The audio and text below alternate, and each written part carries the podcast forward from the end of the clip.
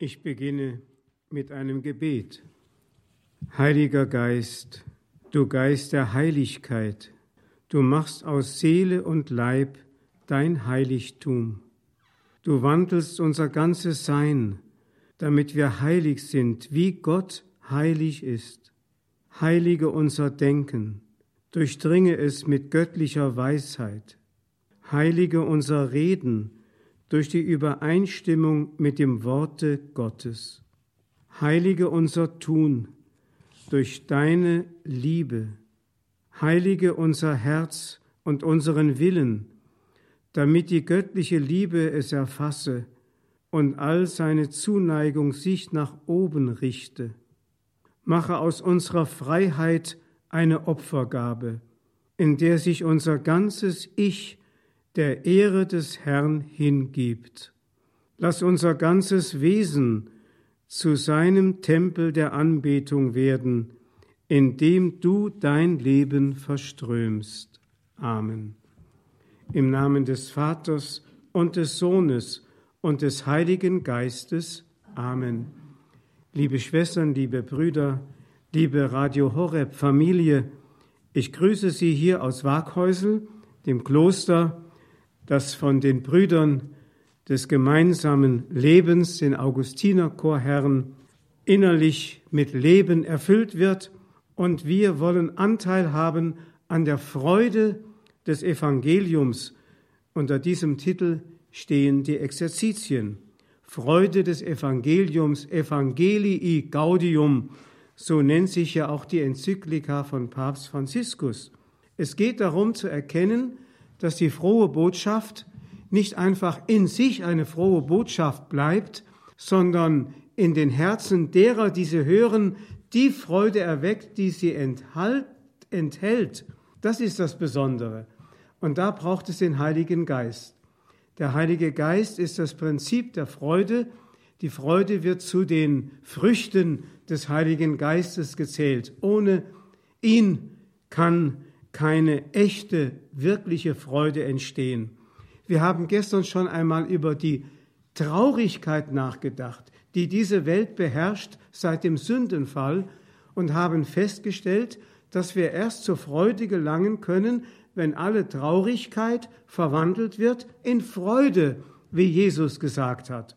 Das kann man auch anders bezeichnen, etwa im Bild des Exodus, indem wir aus dem Land der Traurigkeit Ägypten ausziehen, den Exodus vollziehen und hineinziehen in das Land der Verheißung, wo Milch und Honig fließen. Also das Land der Freiheit, das wiederhergestellte Paradies, das uns erwartet, wenn unser Leben einmal ganz vollendet sein wird, nach all den Mühsalen, die wir hier noch durchzustehen haben. Dieses Ausziehen, Exodus, kann man natürlich in einem anderen Sinn oder in einem anderen Bild noch verstehen. Der heilige Paulus gebraucht dieses Bild zum Beispiel im Epheserbrief. Da schreibt er im vierten Kapitel, Vers 22, zieht den alten Menschen aus und seid, zieht den alten Menschen aus, der in der Verblendung und Begierde zugrunde geht. Ändert euer früheres Leben erneuert euren Geist und Sinn und jetzt zieht den neuen Menschen an, der nach dem Bilde Gottes geschaffen ist, in wahrer Gerechtigkeit und Heiligkeit. Und im Galaterbrief erwähnte dasselbe im dritten Kapitel, Vers 27, wenn er sagt, ihr alle, die ihr auf Christus getauft seid, habt Christus als neues Gewand angezogen. Also ausziehen, anziehen. Das heißt, das wird ja, ich habe vorhin in den Gedanken zum Evangelium von der Taufe gesprochen. Genau das geschieht im Sakrament der Taufe. Der alte Mensch wird mit Christus begraben und hat keine Zukunft mehr, Gott sei Dank. Die Zukunft hat der neue Mensch, der Christus jetzt angezogen hat. Deswegen hat man das früher im Taufritus auch sehr augenscheinlich dargelegt, so dass der Täufling seine alten Kleider abgelegt hat und dann so nackt wie Gott ihn geschaffen hat, hinunterstieg in das Baptisterium, dreimal untergetaucht ist und jedes Mal sich zu Gott dem Vater, zu Gott dem Sohn und dem Heiligen Geist bekannt hat.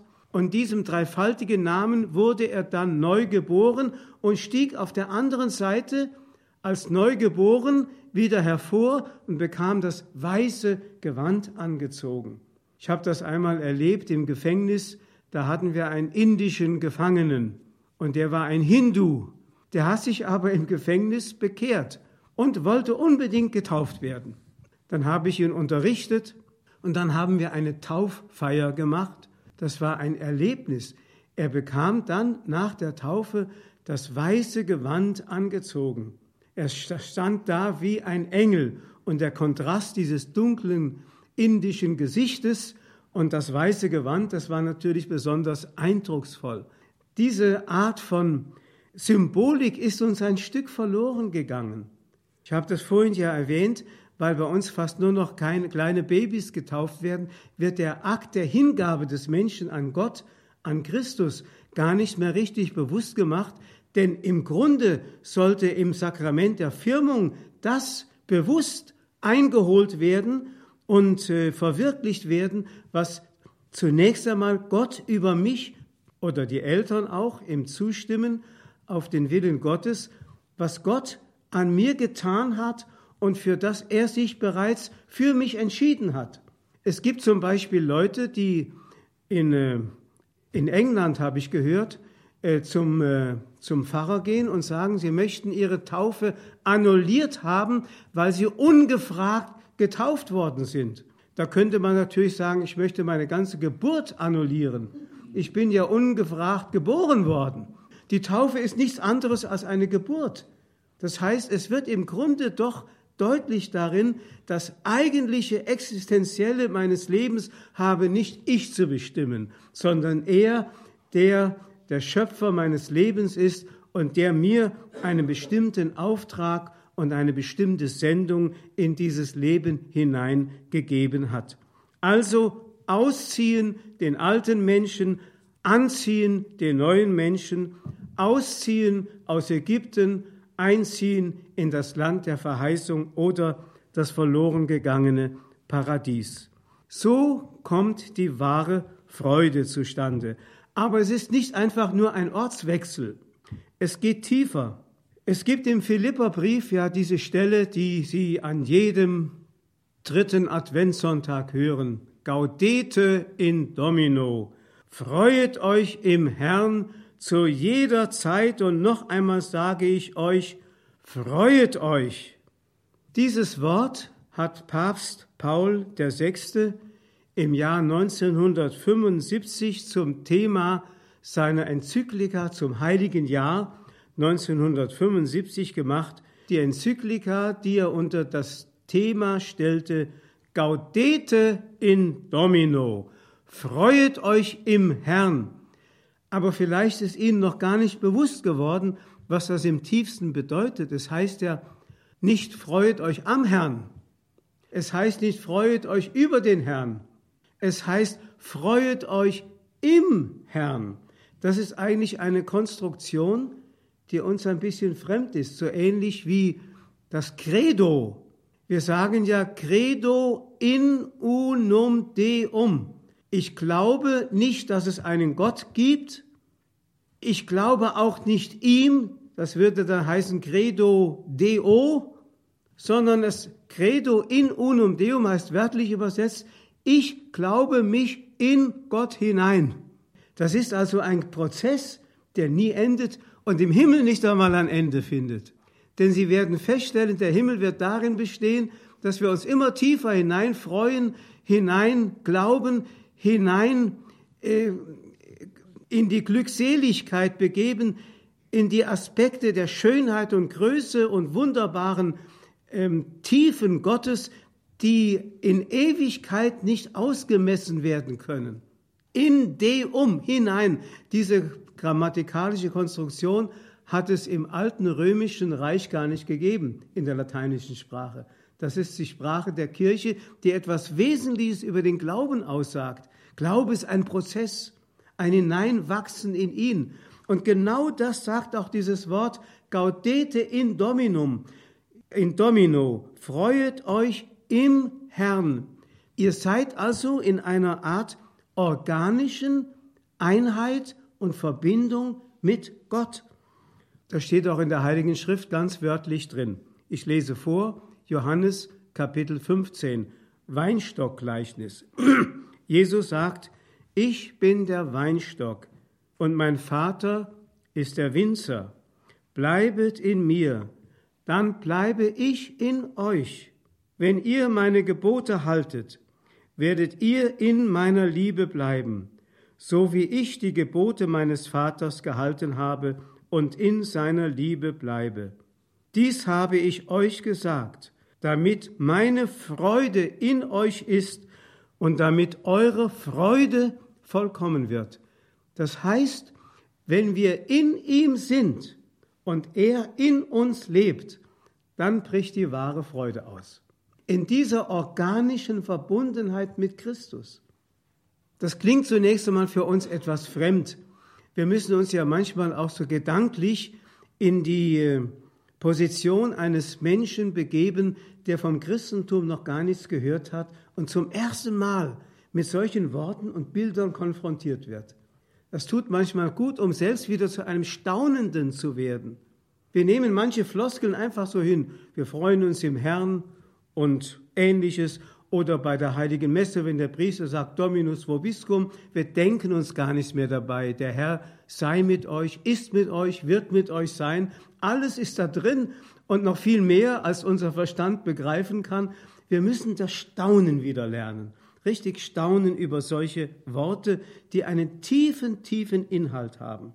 Also in ihm sein, das haben die Jünger natürlich damals auch nicht begriffen. Meinen Sie, die Jünger hätten die Worte Jesu, Papst Johannes Paul II. hat sogar einmal gesagt, in, in einem Brief an die Priester hat er über das Abendmahl geschrieben, meint ihr, meinen Sie, dass die Jünger beim Abendmahl begriffen haben, was das bedeutet, das ist mein Leib für euch gegeben und mein Blut für euch vergossen.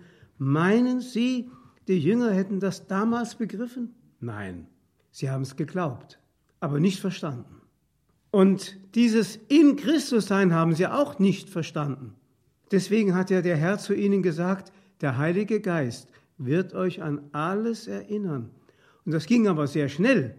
Dann kam nämlich das Pfingstfest 50 Tage nach der Auferstehung.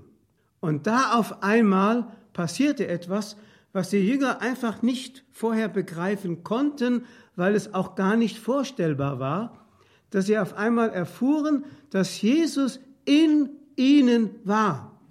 Denken Sie an diese berühmte Geschichte, die ich immer gerne ähm, aus, dem aus, den, aus der Apostelgeschichte erwähne, als nach dem Pfingstfest Johannes und Petrus zum Tempel gingen, um dort zu beten, da trafen sie an der schönen Pforte einen Gelähmten, der da saß und bettelte.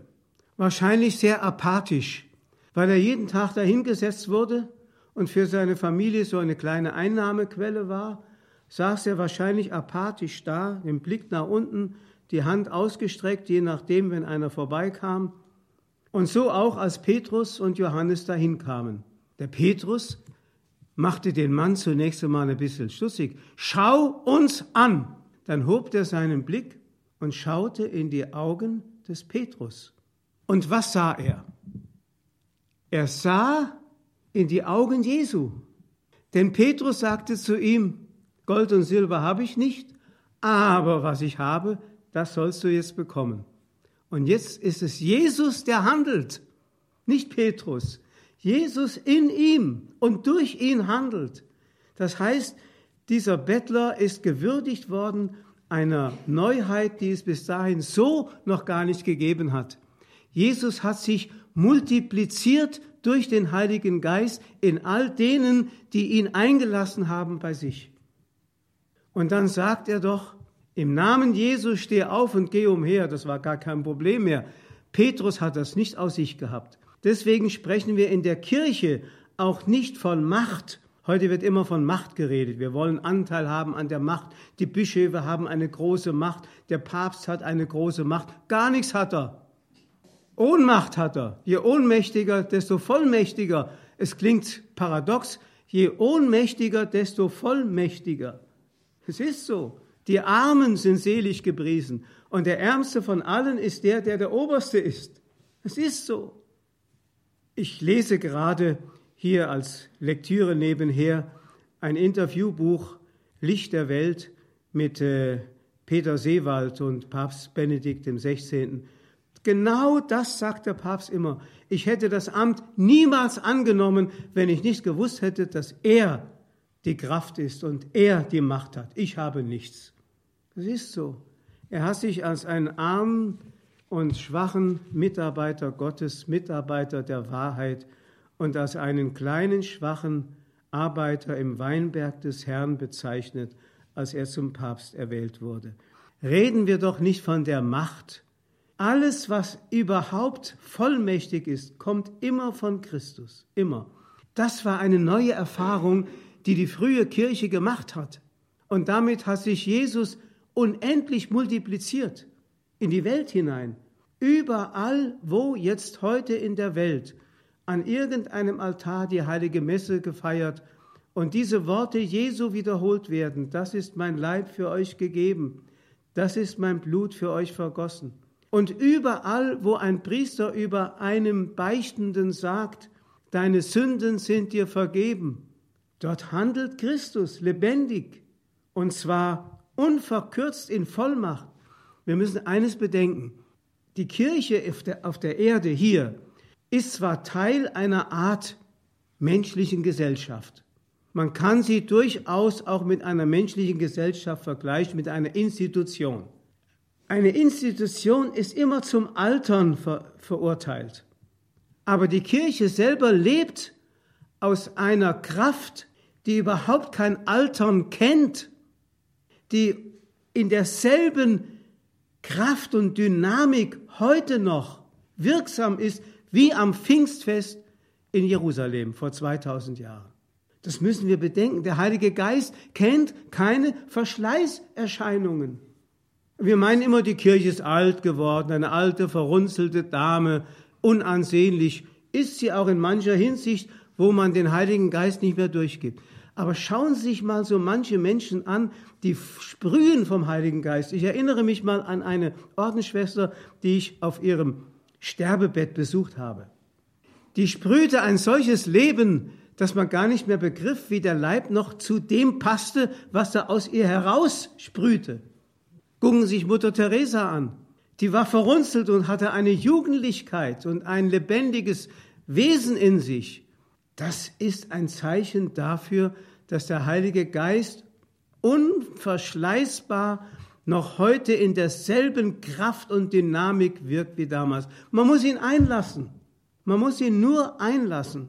Dieses Christus in uns, Gaudete in Domino, das ist das Prinzip der Freude. Deswegen sagt Jesus, bleibet in mir, ich bleibe in euch. Und dann wird eure Freude vollkommen sein. Also, Freude ist nicht das, was man so allgemein darunter versteht. Wir müssen überhaupt die ganze christliche Sprachregelung, die müssten wir irgendwie so gestalten, dass die Menschen spüren, obwohl wir dieselben Worte gebrauchen wie sie, meinen wir doch etwas völlig anderes. Die Gefahr ist, dass wir uns auch sprachlich der Welt angleichen. Zum Beispiel wird heute, ich darf das noch einmal erwähnen, wird heute gesagt, man kann doch Menschen nicht verbieten, sich zu lieben. Ob die jetzt gleichgeschlechtlich oder verschiedengeschlechtlich sind, man kann ihnen doch nicht verbieten, sich zu lieben. Ja, Augenblick, was ist Liebe? Es gibt eine, eine Liebe, die nur als göttliche Liebe verstanden werden kann, für das die frühen Christen eigens ein Wort aus einer, aus einer Gegend genommen haben, das ganz aus der ägyptischen, hellenistischen Gegend genommen haben, das im griechischen Sprachraum recht ungewöhnlich war um das ganz andere damit auszudrücken, Agape. Normalerweise hat man immer von Eros geredet, sogar von Sexus. Aber das Wort Agape sollte einfach zum Ausdruck bringen, das völlig andere. Im Römischen war es ähnlich, da wurde von Amor gesprochen, das war die sinnliche Liebe, die Fleischesliebe. Oder ja, aber das Wort Caritas hat das ganz andere zum Ausdruck bringen wollen, aber heute ist Caritas auch ein Verein geworden. Es ist ganz schwierig, die Sprachregelung zu finden, dass die Menschen spüren, was wirklich gemeint ist. Freude ist was anderes als ein Gemütszustand, der kommt und wieder geht. Ich bin mal gut gelaunt, bin mal schlecht gelaunt. Einmal bin ich in Hochstimmung, das andere Mal bin ich tief im Keller. Das ist mit Freude überhaupt nicht gemeint. Also nicht etwa Ausgelassenheit, Begeisterung, obwohl es auch eine vom Heiligen Geist gewirkte Begeisterung gibt, natürlich, oder Belustigung, Entzücken, Ergötzen, Fröhlichkeit, Frohsinn, Gefallen, Glück, Genuss, Heiterkeit, Lust, Spaß, Triumph, Vergnügen, Wohlgefallen, Wonne, Gaudi, Vergnügen. Es gibt tausend Worte dafür, aber das alles drückt nicht das aus, was hier gemeint ist. Dieses tiefe innere Verbundensein mit Christus. Wenn wir schon jetzt gestern das Thema Depression hatten, möchte ich nur mal ein Beispiel sagen, das ich immer wieder erzähle. Ich hatte eine Frau in meinem Gebetskreis in Kassel, die war sichtbar depressiv. Die kam regelmäßig zu unserem Gebetskreis und saß immer da mit heruntergezogenen Lefzen, sagte nie ein Wort, kam, saß da, hörte zu, ging wieder nach Hause, sagte nie ein Wort. Irgendwie tat mir die Frau leid und den anderen auch. Nun waren wir aber ein zusammengewürfelter Haufen von Leuten aus verschiedenen Pfarrgemeinden, die sich gar nicht gegenseitig von zu Hause aus kannten. Und eines Tages sagte mal eine von den Teilnehmern, Herr Pfarrer, könnten wir nicht mal an einem Abend nur mal den Abend damit gestalten, dass jeder sich mal vorstellt und mal etwas über sich erzählt, damit wir uns mal kennenlernen obwohl wir schon zwei Jahre zusammen waren. Und so kam es. Dann fing die eine an, dann kam die andere und dann kam die Depressive dran. Und dann fing sie an, zum ersten Mal zu reden und sagte, ich weiß, dass ich eine Belastung für diesen Kreis bin. Ich bin nämlich krankhaft depressiv. Und das ist von Geburt an schon bei mir ein Schicksal, mit dem ich leben muss. Aber ich kann Ihnen Folgendes sagen. In der Tiefe meines Herzens habe ich eine solche Freude, dass ich manchmal auf der Straße die Menschen umarmen möchte. Das ist interessant. Das ist nämlich genau das, was Jesus meint. In der Tiefe des Herzens eine Freude haben, die die Grundmelodie unserer Existenz ist, die uns die Möglichkeit gibt, sogar die schlimmsten Dinge durchzutragen, die uns an der Oberfläche unseres Seins, möchte ich mal sagen, zugemutet werden. Ich vergleiche das gerne mit einem stürmischen Meer, wo die Wellen vielleicht sogar zehn Meter hochgehen, aber wenn ich hinuntertauche in die Tiefe, ist Stille. Und so ist es in der Seele auch. In der tiefen Schicht der Seele kann eine solche Freude lebendig sein, wenn ich in Christus bin. Und die trägt. Ich habe sogar eine Ordensschwester erlebt, die also wirklich, möchte ich sagen, heiligmäßig gelebt hat, die schwer depressiv war und ein wirklich ein richtiges Kind Gottes war. Ich habe sie von Jugend an gekannt. Die war so depressiv, dass sie dauernd eine ärztliche Betreuung brauchte und am Schluss sich selbst das Leben genommen hat. Aber ich bin sicher, dass sie sofort in den Himmel eingegangen ist. Bin ich sicher.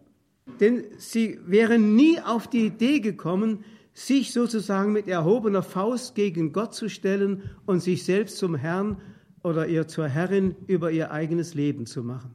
Wäre sie nie auf die Idee gekommen. Das war ihr Schicksal. Und damit hat sie irgendwie so etwas auch von den Menschen auf sich genommen, die unter dieser Krankheit leiden, die ihnen einfach schicksalhaft auferlegt ist, die sogar enden kann in dem, was man nicht mehr Selbstmord nennen darf. Wo die Menschen dann einfach in ihrer Dunkelheit etwas tun, für das sie nicht mehr verantwortlich gemacht werden dürfen. Das ist wunderbar.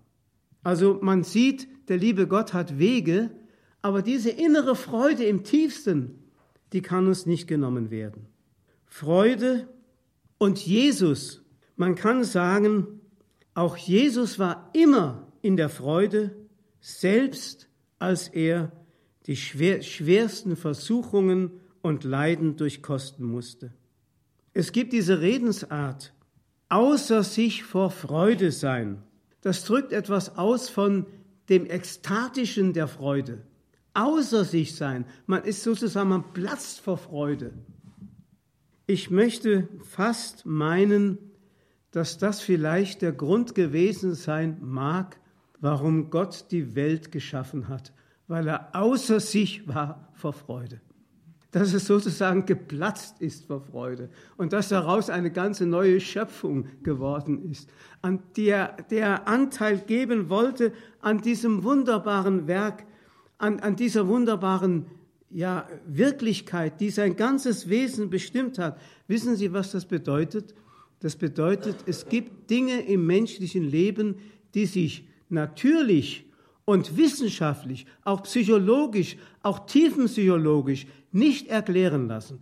Nicht erklären lassen. Liebe kann man nicht erklären. Freude kann man nicht erklären.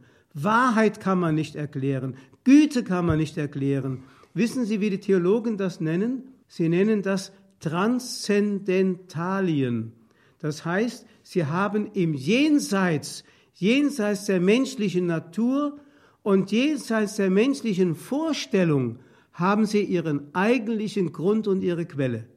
Im Grunde ist der Mensch selber in seiner Person ein Transzendentale, weist auf den hin, der der Gute, der Schöne, der Vollkommene ist. Denn ohne Gott kann selbst der Mensch nicht Mensch sein. Nicht voll Mensch sein. Geht nicht. Der heilige Ignatius von Antiochien, von dem wird ja berichtet, dass er in Rom in dem heutigen Kolosseum, das damals gerade neu gebaut worden war, als ein Zirkus, als ein, eine Arena, dass er dort den wilden Tieren zum Fraß vorgeworfen wurde. Er war also Bischof in Antiochien wurde zum Tode verurteilt und wurde nach Rom transportiert, hat unterwegs noch sieben Briefe geschrieben an verschiedene Gemeinden in Kleinasien und hat seine Ankunft bei der römischen Christengemeinde angemeldet in einem Brief. Die Briefe sind heute noch erhalten und sind eine lesenswerte Lektüre. Gerade in dem Brief an die Gemeinde von Rom, da schreibt er, bitte verwendet euch nicht für mich, dass ich begnadigt werde. Ich möchte zwischen den Zähnen der wilden Tiere zermahlen werden, wie kostbarer Weizen, der zum Brot wird, zum Brot der Hingabe.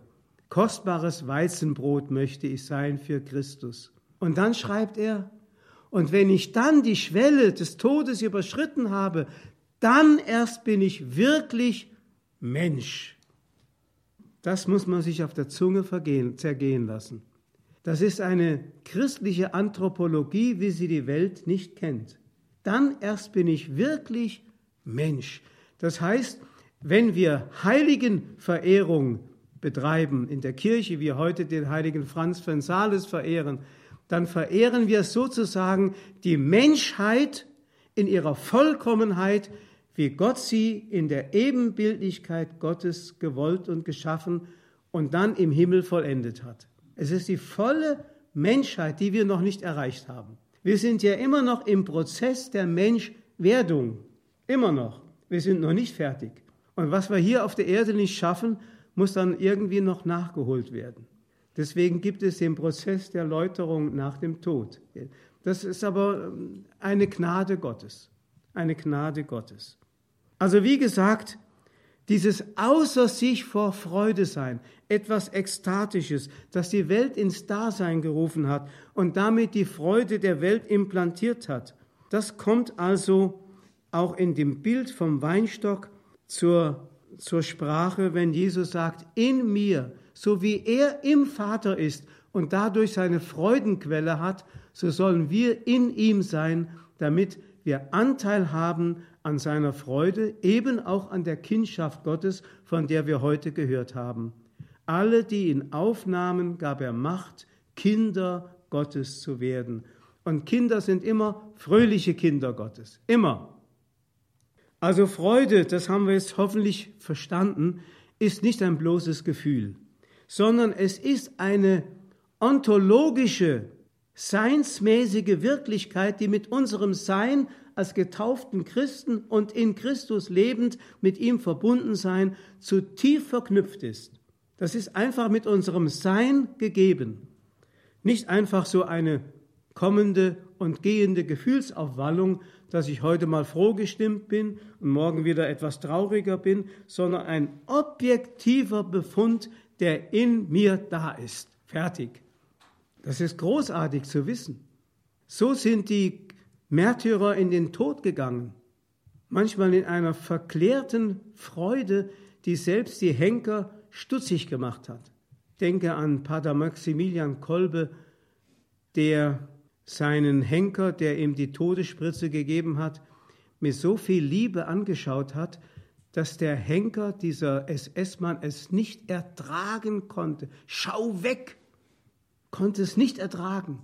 Selbst in diesem Sterbenden, ein anderer, der hingerichtet wurde in Plötzensee, sagte zu seinem Henker, in fünf Minuten weiß ich mehr als Sie. Das ist es. Oder lesen Sie mal von den frühen Märtyrern Perpetua und Felicitas, diese beiden Frauen, wie die hingerichtet worden sind. Die ließen sich die Freude nicht nehmen. Die heilige Agnes war zwölf Jahre alt und ist mit Freude in den Tod gegangen. Das kann man sich gar nicht vorstellen, wie diese Menschen so ganz in Christus gelebt haben. Da können wir uns wirklich noch einiges ablesen und auf unser Leben übertragen. In der Weihnachtsoration, da beten wir immer wieder, Gott, Du hast den Menschen in seiner Würde wunderbar erschaffen und noch wunderbarer erneuert. Lass uns teilhaben an der Gottheit deines Sohnes, der unsere Menschennatur angenommen hat. Wunderbar, hier kommt wieder dieser Gedanke, den ich heute Morgen schon in der Predigt erwähnt habe, der heilige Tausch. Er steigt nach unten, damit wir nach oben steigen können. Er will uns zu sich holen. Von daher sind wir Brüder und Schwestern und Mütter Jesu. Nicht weil er, weil wir ihn nach uns zu uns runtergezerrt haben, damit wir sozusagen einen Kumpel haben, mit dem man machen kann, was man will. Das ist nicht Jesus gewesen, sondern er ist Mensch geworden, um uns nach oben zu holen. Er hat uns diese Würde wieder geschenkt und noch wunderbarer erneuert, als wir ursprünglich waren, denn nachdem wir die Barmherzigkeit Gottes erfahren haben, wissen wir erst richtig, wie gut Gott ist. Man kann das wieder am Gleichnis des verlorenen Sohnes deutlich machen. Der, der heimgekehrt war, der alles vertan hatte, was der Vater ihm gegeben hatte, und dann die Barmherzigkeit des Vaters erfahren hat, der wusste über die Liebe seines Vaters mehr zu erzählen als der, der daheim geblieben war. Das kann ich Ihnen sagen. Und wir werden einmal im Himmel den großen Lobpreis singen, nicht weil wir so gut sind, sondern weil er so gut und so gut barmherzig ist, dass er selbst aus uns noch was gemacht hat, obwohl wir doch eigentlich gar nicht würdig waren. Freude ist also immer auch eine Frucht der Heilung. Und Heilung ist immer die Voraussetzung der Heiligung. Es ist interessant, dass beide Worte gleich klingend sind und auch in anderen Sprachen. Im Lateinischen sanus, sanctus. Im Englischen whole und holy. Es ist interessant, dass also diese Worte Heilung und Heiligkeit so nah miteinander verwandt sind. Jeder, der, den wir als Heiligen verehren, ist nicht als vollkommener Mensch durch die Welt gegangen. Wenn Sie den heiligen Franziskus gefragt hätten, es gibt ja diesen schönen Dialog zwischen ihm und Bruder Maceo in den äh, Fioretti von Franziskus, wo Bruder Maceo hinter Franz herrief, Francesco, Francesco, Bruder Francesco, warum dir? Warum dir? Warum dir? Franziskus wurde das langsam leid. Der drehte sich um, sagt, also Bruder Maceo, du rufst dauernd hinter mir her, warum dir, warum dir, warum dir, was soll das? Und dann sagte der Bruder Maceo, ja, warum laufen dir die Leute alle nach? Warum geben sie dir die Ehre? Warum machen sie mit dir ein solches Aufhebens? Und da blieb Franziskus stehen, schaute zum Himmel, senkte seinen Blick und dann sagte er, Bruder Maceo, du willst wissen, warum die Menschen mir nachlaufen und mit mir so ein Aufsehens machen? Weißt du warum? Weil das Auge Gottes, das alle Menschen auf Erden sieht, unter den Menschen keinen unwürdigeren und sündhafteren gefunden hat als mich und an mir demonstrieren wollte, wie er das Niedrige erwählt, um das Hohe und Starke zu beschämen. Franziskus hat sich wirklich als den größten Sünder erfahren. Also wenn man ihn jetzt fragen würde, heiliger Franziskus, wie kommt es, dass du so heilig bist? Dann würde er antworten, weil Gott so barmherzig ist. Das ist doch wunderbar. Also Freude ist immer Frucht der Heilung und Heilung bewirkt Heiligung. Denn wir haben schon gesagt, durch die Sünde ist der Mensch aus der Freude herausgefallen und in die Traurigkeit geraten. Die Sünde, das Wort bedeutet ja Absonderung, Sünde, Absonderung. Ich habe mich getrennt. Jeremia würde gesagt haben, ich habe den Quell des lebendigen Wassers verlassen und habe mir eine armselige Zisterne gegraben, in der das Wasser abgestanden, faul, ungenießbar, giftig geworden ist, so dass also dieses armselige, was geblieben ist, nichts mehr von dem hat, was ursprünglich der Lebensinhalt und der Grund meiner Freude war. Das hat die Sünde bewirkt. Ich habe mich getrennt von dem, der mir das Leben geben wollte, nicht einfach so ein vegetatives für ein paar Jahre auf der Erde, sondern für die Ewigkeit. Und nicht einfach Leben, sondern Anteil an seinem Leben. Deswegen nennt Jesus uns Brüder und Schwestern, wie wir das heute im Evangelium gehört haben. Es ist wunderbar zu wissen, dass das das große Werk gewesen ist, das Jesus vollbracht hat. Und nur aus diesem Grund ist er in diese Welt gekommen. Als der heilige Josef, der ja nie ein Wort gesprochen hat, aber ein gehorsamer Diener Gottes war, als er nicht mehr richtig wusste und ratlos war, wie er mit dem Faktum umgehen sollte, dass seine Braut, von der er wusste, dass sie untadelig war und ihn nie betrügen würde, würde, dass sie schwanger war.